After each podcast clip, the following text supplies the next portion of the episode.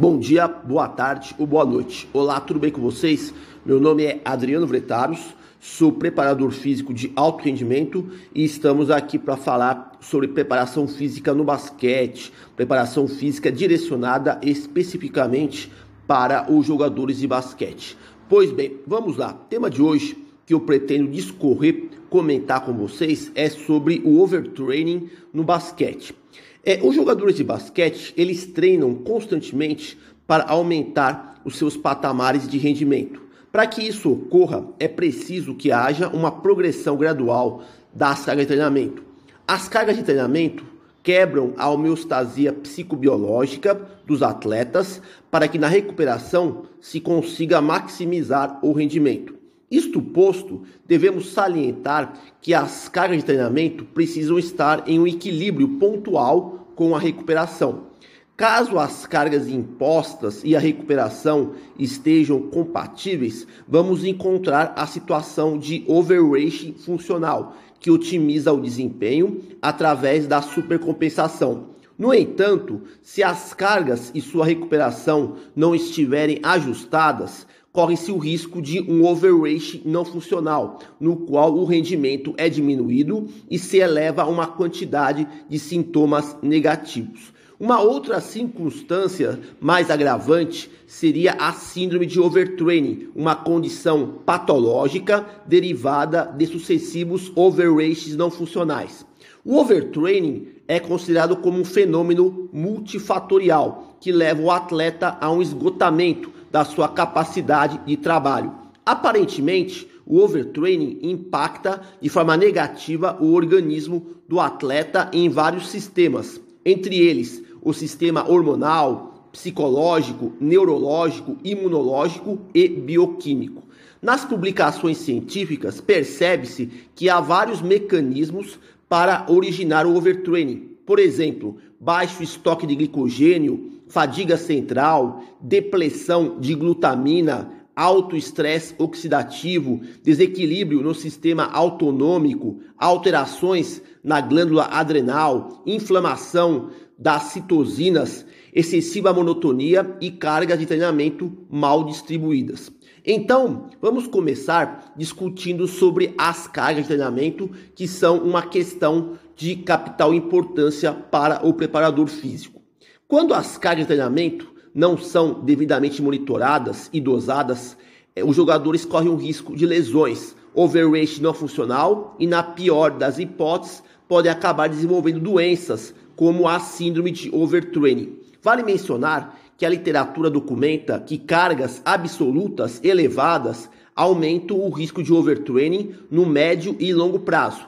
Porém, as cargas baixas ou falta de treinamento pode induzir a doenças quando comparado com cargas moderadas. Esse relato nos leva a uma equação complexa. Os especialistas advogam que o risco de doenças e overtraining para atletas formativos ou semiprofissionais é representado numa curva em forma de J e nos atletas de alta qualificação numa curva em forma de S. Desse modo, controlar a carga externa através de uma distribuição racional e lógica permitirá o entendimento real das respostas orgânicas oriundas da carga interna objetiva e subjetiva. Isso provoca uma menor possibilidade de adaptações negativas e consegue gerar a otimização no desempenho. Não será um simples marcador bioquímico, hormonal, imunológico ou hematológico que irá nos indicar a real situação fisiológica do atleta frente às cargas de treinamento e competições. É preciso que se examine vários indicadores de carga interna e subjetiva simultaneamente para que se identifique o estado do atleta. Esses marcadores devem sofrer um monitoramento rotineiro e possuir boa sensibilidade, especificidade e ser custo efetivo. É óbvio que existem diferenças intra e interindividuais dos jogadores em relação à sua capacidade de tolerar cargas, em conjunto com um período satisfatório de recuperação.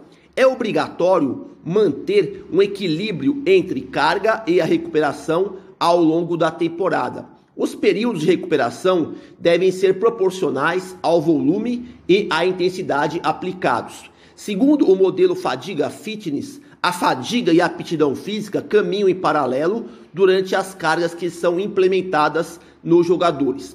Picos indevidos na distribuição das cargas, como alterações bruscas diárias ou semanais na carga externa, pode ser um elemento potencializador de overtraining. Quando são investigados os componentes da carga externa, os autores reportam que o volume das cargas está associado diretamente com episódios de overtraining. Desse modo, pode-se alegar que ao compararmos o volume e a intensidade das cargas, o controle sistemático e rigoroso do volume se torna componente mais importante do que a intensidade das cargas para prevenir o surgimento do overtraining.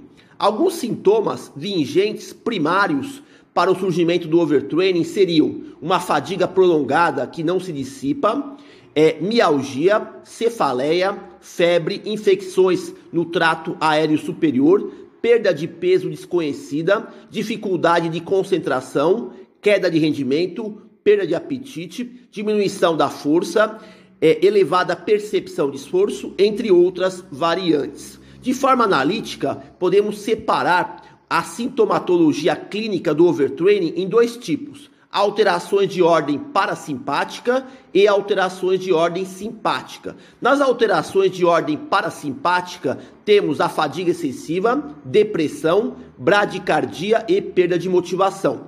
Por outro lado, nas alterações de ordem simpática, teríamos insônia, irritabilidade, agitação, taquicardia, hipertensão e ansiedade. Entre os fatores adicionais para o aparecimento do overtraining seriam o alto volume de partidas, viagens frequentes, recuperação de baixa qualidade e fatores estressores de ordem psicológica.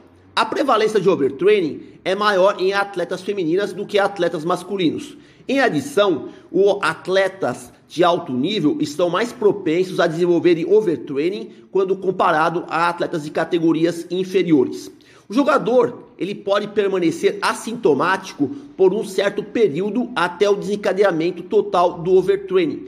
Por isso, o olhar clínico do preparador físico é de vital importância para diagnosticar precocemente os sinais de overtraining.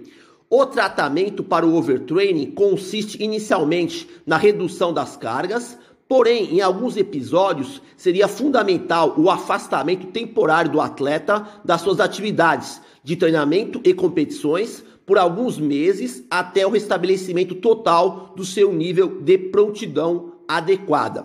Após esse período de afastamento, o retorno às atividades deve acontecer de forma lenta, com a criação de uma boa base de volume de treinamento, para logo em seguida construir padrões progressivos de intensidade. Em termos de prevalência do overtraining, os estudos têm apontado valores dispersos conforme a idade dos atletas, o gênero dos atletas, o tipo de esporte e a categoria competitiva. Em atletas de esportes coletivos suíços, foi encontrada uma prevalência de 30,4% de casos de overtraining. Em atletas olímpicos britânicos, apresentaram em torno de 15% de episódios do overtraining.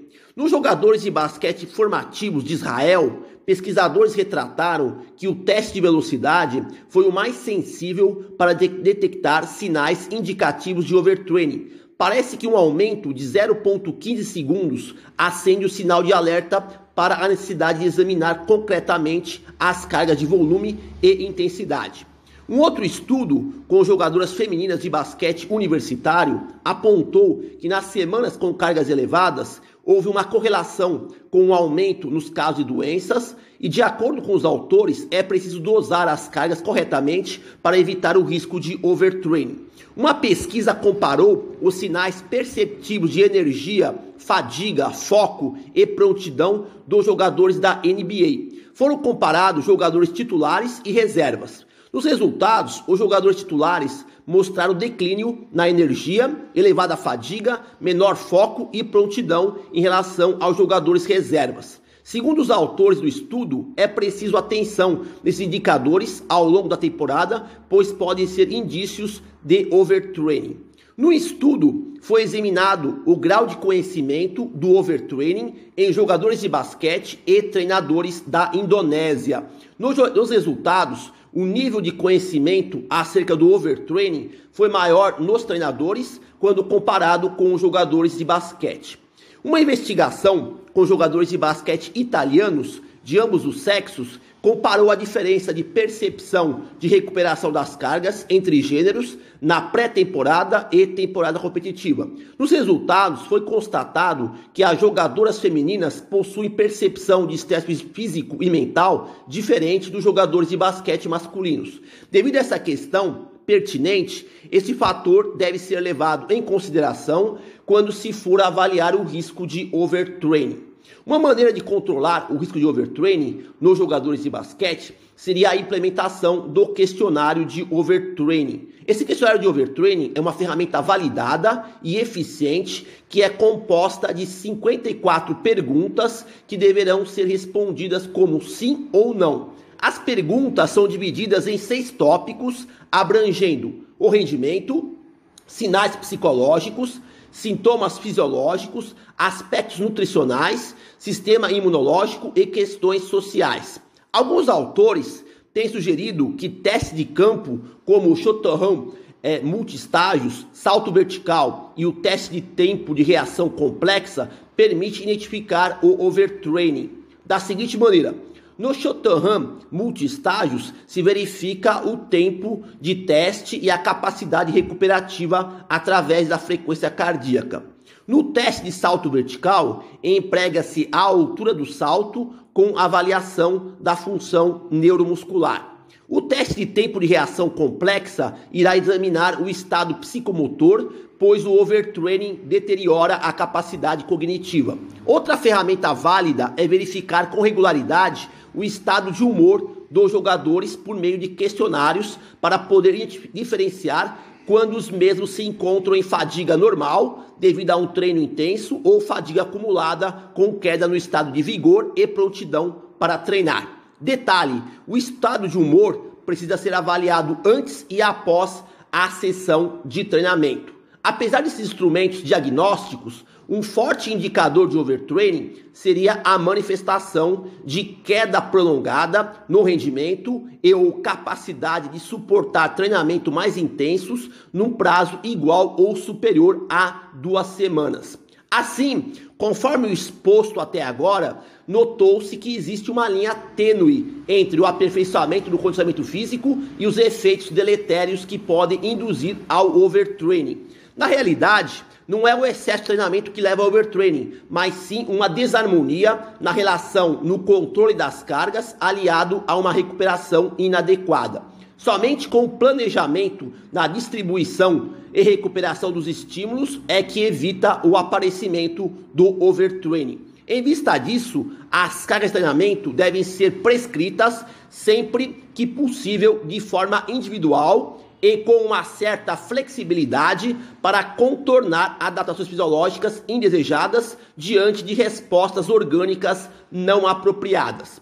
Somente com uma dose resposta das cargas ótima é que se conseguirá obter o alto desempenho atlético e a preservação da saúde e integridade psicobiológica do atleta. Uma equipe transdisciplinar auxiliaria a elucidar a existência do fenômeno de overtraining abordagem preventiva incluiria periodizar cargas de treinamento, alimentação balanceada, qualidade e quantidade de sono, saúde mental, estado de humor controlado e ausência de doenças. Então, termino aqui aquilo que eu gostaria de discutir com vocês sobre o overtraining no basquete. Bom, por hoje é só. Espero que vocês tenham conseguido obter alguma informação útil para poder aplicar na sua prática profissional. Agradeço pela atenção, desejo boa sorte a todos e até a próxima.